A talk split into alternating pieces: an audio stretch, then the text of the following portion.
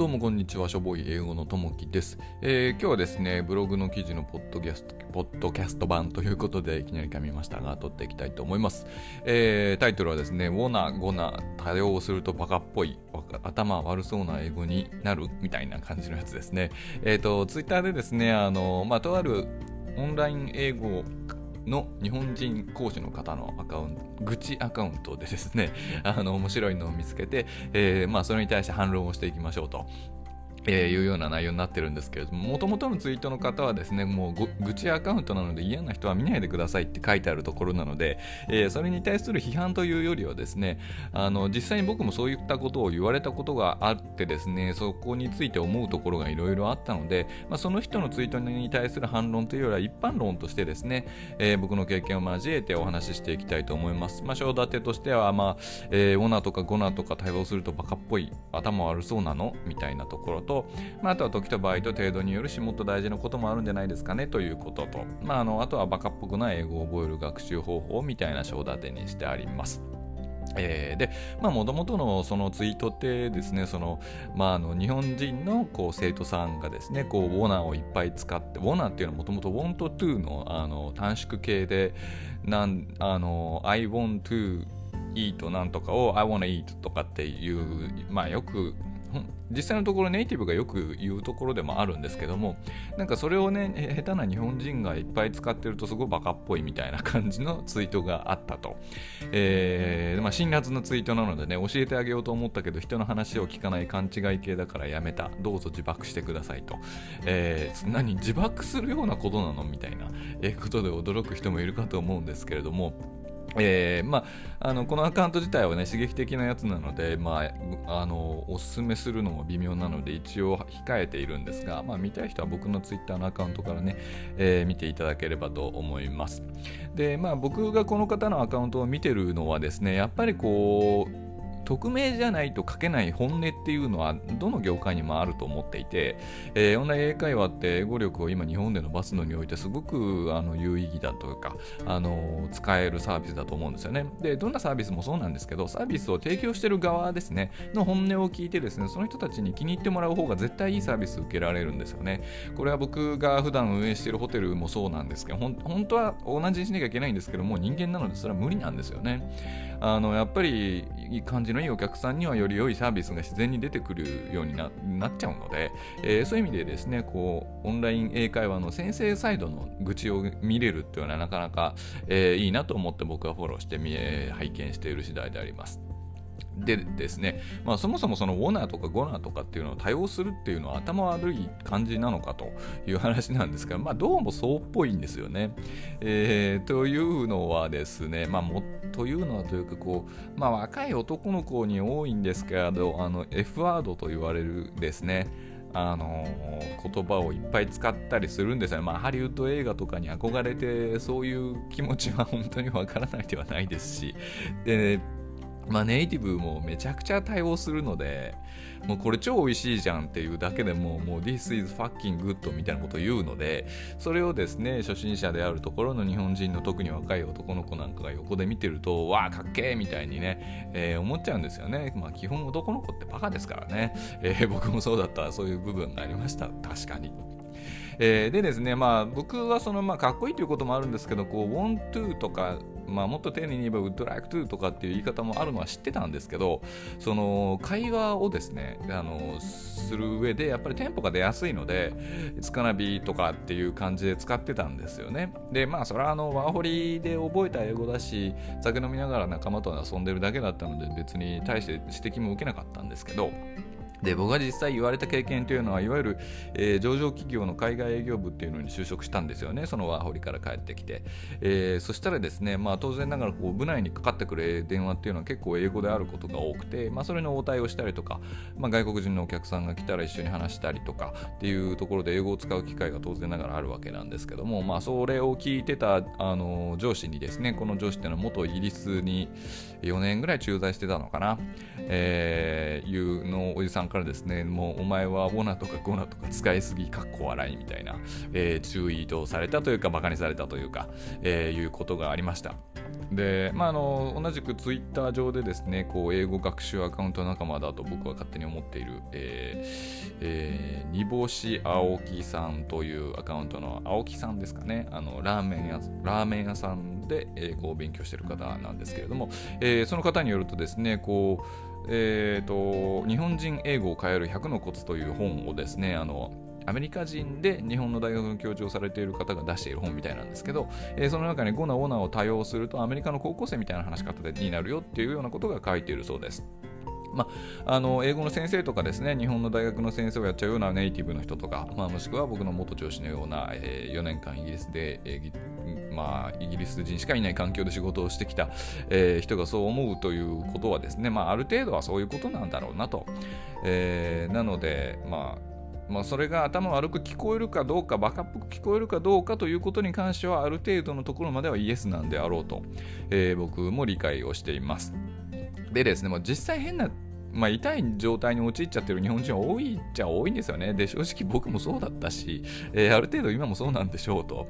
えー、その、なんていうんですかね、こう、やっぱりこう、覚えていく過程においてですね耳から入ってくるものが口から出るのは自然なことなので例えば僕東京出身で今関西に3年ちょっと住んでるんですけれどもやっぱりね真似しようとしなくても関西弁って出てくるようになっちゃうんですよねでその関西弁がやっぱり関西の人からするとすごく不自然らしくて下手やな自分みたいなことをよく言われるんですけどまあそんなもんなんだろうなとは思うんですが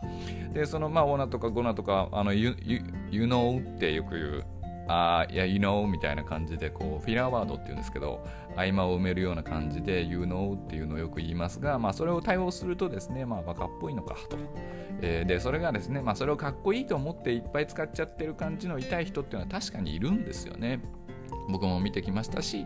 えー、僕もかつてそうだったんでしょう。えー、ただですね、あの、まあ、それはもうしょうがないんじゃないかなっていうふうに思うんですよね。あの、もう確かにその話し方がバカっぽく見えるとか、まあ、痛い日本人に見えちゃうことはあると思うんですけどただそれが本当に悪いことかどうかは全然別の問題だと思っていて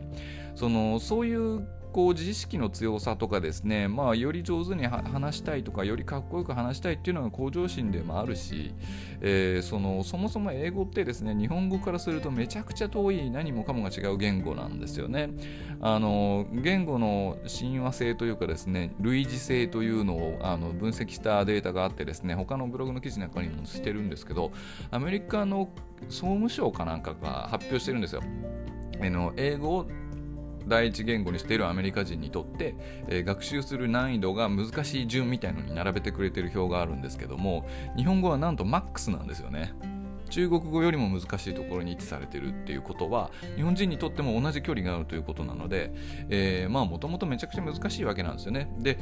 でも英語はやらなきゃいけないって言われ続けていてでどうしたらいいかわからないと。でしかもアメリカとかイギリスとかみたいなところを中心にしたネイティブの人たちに対するすごい強い憧れがあったりしますよね。そのハリウッド映画とか、えー、僕なんか野球が好きだからメジャーリーグであるとか、えー、いろんなところでこう憧れを持ってたりその憧れからコンプレックスになってみたりとかですね。あのそういうところを持ちつつさらに難しい言語として難しい日本語から学ぶのは難しい英語というのを頑張って覚えて少しでも上手に話そうとしていると。でその結果ちょっとまあ下手の横好きというかですね勘違いが入ってちょっとバカっぽく見えてしまうということになろうかとは思うんですけども。まあ正直それはしょうがないしその努力すること自体は素晴らしいことだと思うんですよね。あのそもそもいきなりスマートにかっこよく話せたら苦労しねえよっていう話でですねむしろこうスマートに話さなきゃいけないっていう脅迫観念をより上手い人が植え付けることの方が僕は害が大きいと思っています。であのちょっと話それますけど僕この英語をですねある程度やってから中国に駐在しに行く機会があってですね中国で中国語を勉強したんですけど中国語ではねあんまりこういう話聞かないんですよね。バカっぽく聞こえるよみたいなこととかはあんまり言われなくてあんまり、言われてるの聞いたこともないんですが多分ね文化的にも言語的にも英語よりだいぶ日本語に近いからだと思うんですよね。だからまあそれぐらい英語って難しいし勘違いしやすいところがあるのかなと、えー、思います。でですね、あの今現在バカまあそれは上手い人から聞いてバカっぽいなと思う英語を話してる人でもですねあのやめずに続けてさえいればこう強制もかかっていくはずなので、えー、まあいいんじゃないのっていう話ですかね。でまあちょっと自慢話みたいな話なんですけど、まあ、かつて頭悪そうな英語を喋っていた僕ことともきがですね、まあ今も頭悪そうな英語を喋ってるかもしれませんが、えー、僕は現在外国人のお客様向けのホテルを運営していて、なのでコロナで大ピンチなわけなんですけれども、えー、自慢になりますが結構高いレビューをいただいてます。これはですね、Booking.com のレビューの口コミスコアで3年連続で9.4ポイントですね。これは結構高い方であると思います。で、足を引っ張ってるのはロケーションというこう立地なので、えー、立地さえ良ければね、もうちょっと上がってくるんじゃないかななと思っているんですが、えー、なのでこ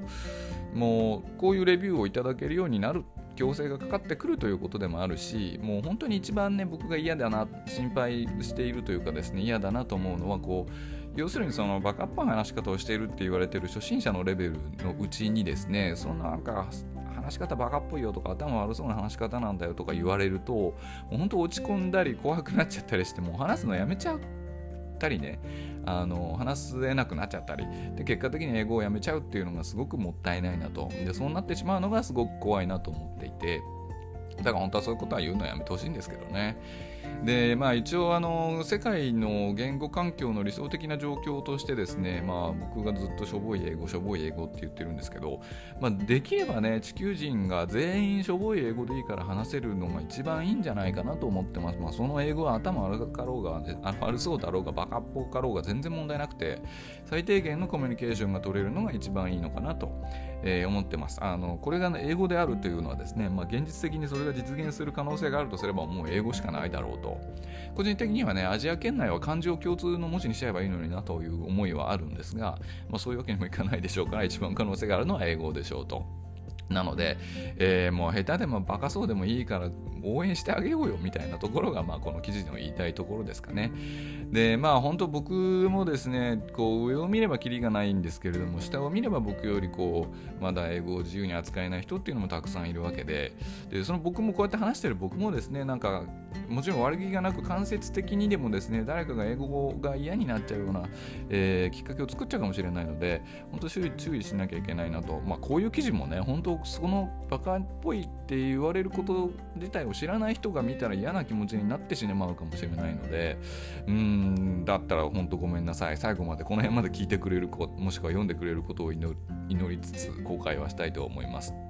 でですね、あの正直ねこう僕ぐらいの中途半端な英語力からしてもですねこう日本人の変な英語とか特にその元々のツイートの主の人が言ってるようなこう話すかっこつけて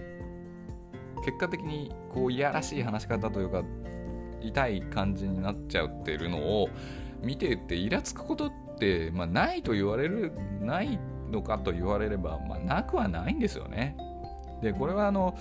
相性もあるでしょうし例えば日本語の話し方だって気に入らないやついるいるじゃないですか正直。でそれってわざわざ言う必要はなくてもうちょっとそっと距離を取ればいいだけだと思うんですよね。あの頼まれてもないのにね指摘とか批判するのは僕は悪だと思っていて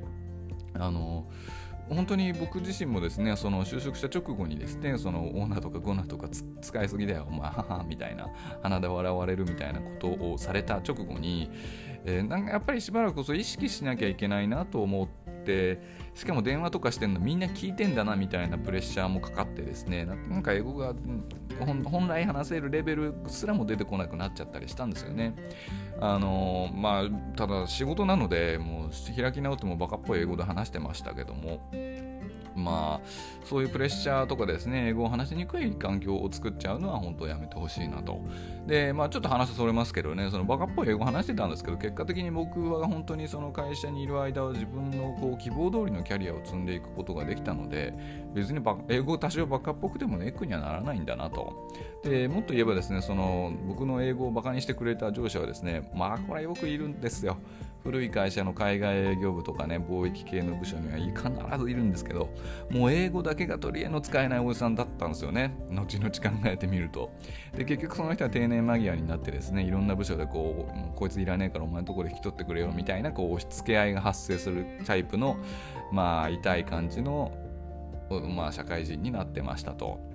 まあ当たり前なんですけど、あの実社会においてはですねスマートに話すことよりも仕事ができることの方がはるかに重要なのであのもちろん、まあ、スマートに話せることに越したことはないんですけどそれよりも重要なことっていうのは常にありますよということを、えー、お伝えしたいと思います。まあちょっとブログには書いてないんですけどねあのプロ野球の d n a ベイスターズの監督のラミレス監督という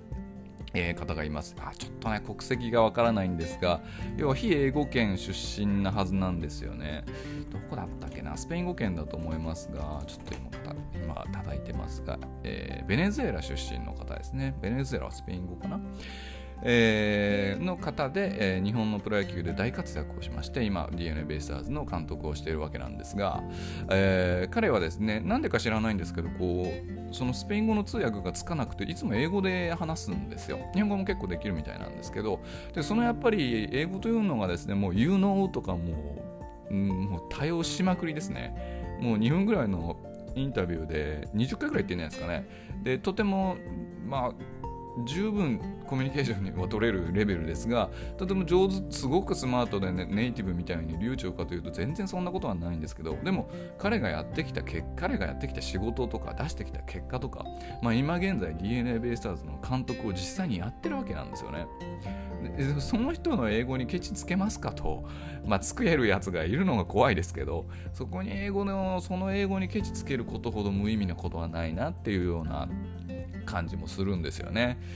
えー、でですね、まあまあ、その仕事ができる方が重要でっていうことで言うとですね、まあ、僕がその運営するホテルのレビューがいいんですよっていう話をしましたが、えー、これはね、ネイティブの方じゃなくて、デンマークかな、かなり英語の上手なお客様からいただいたあのレビューをブログの方に貼っつけてるんですけど、まあ、あの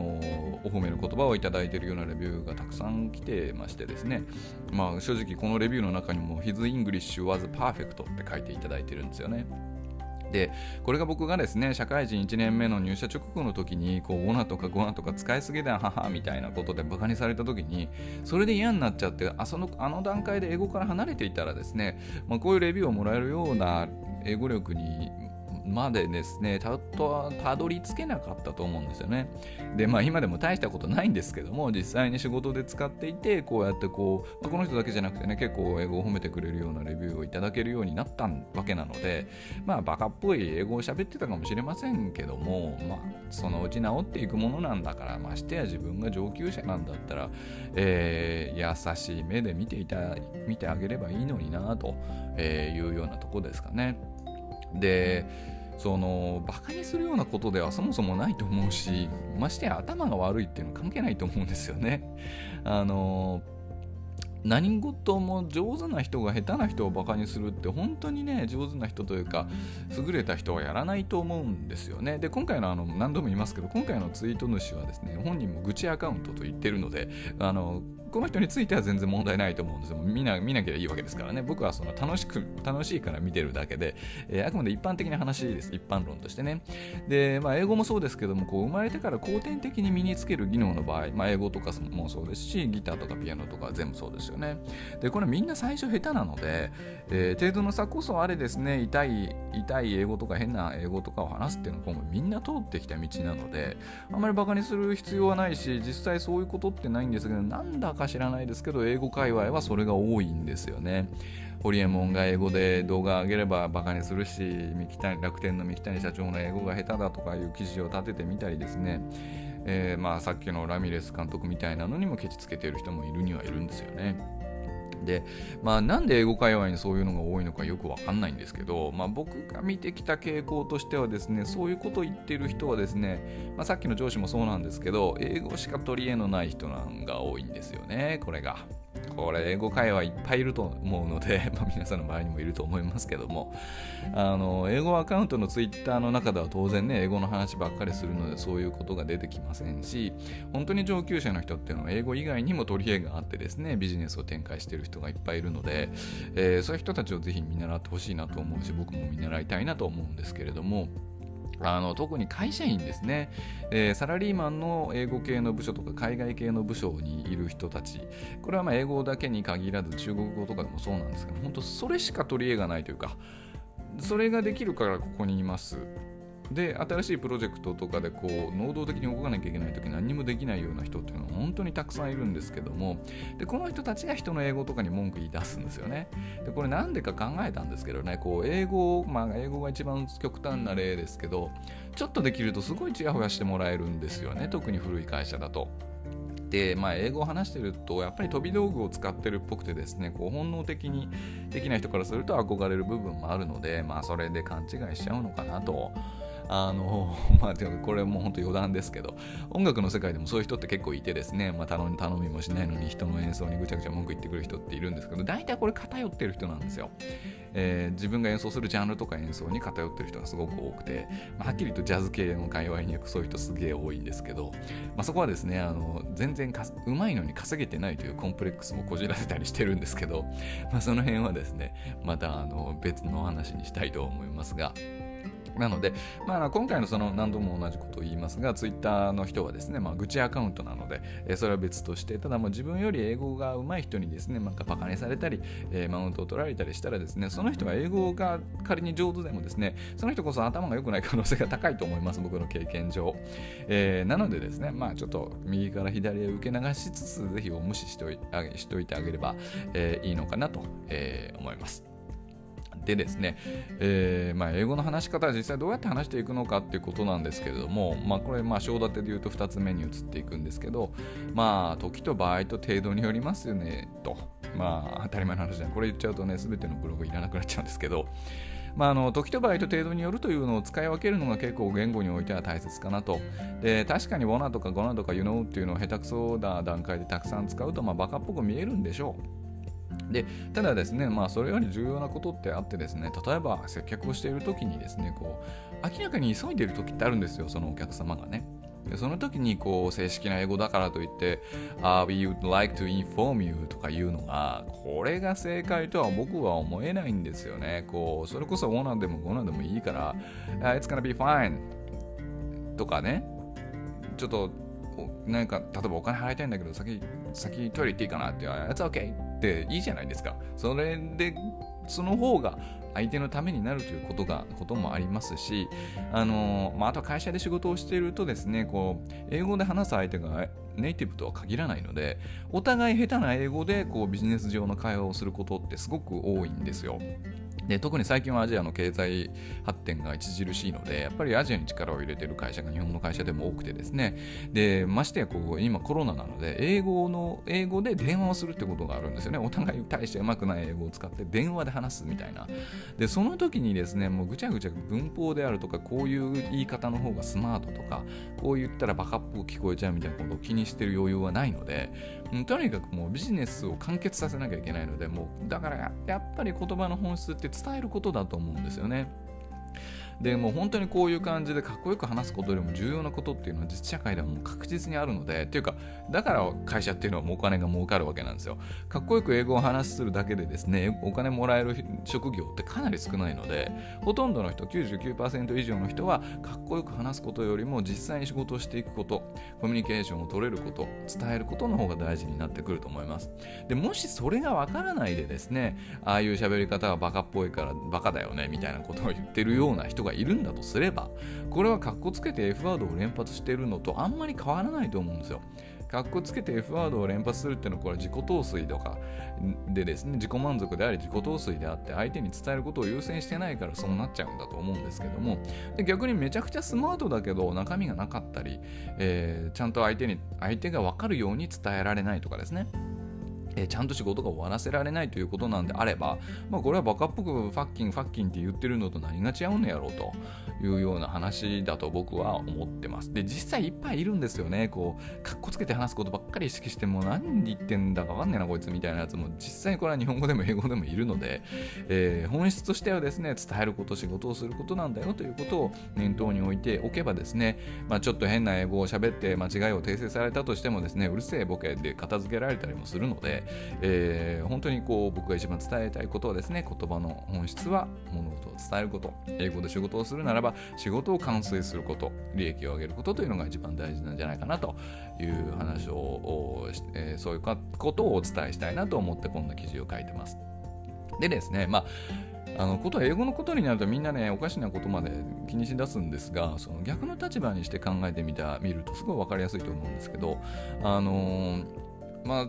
例えばね日本で日本語を勉強しているアメリカ人の人が日本語を話すとするじゃないですか。もうそういう人いっぱいいると思いますけども、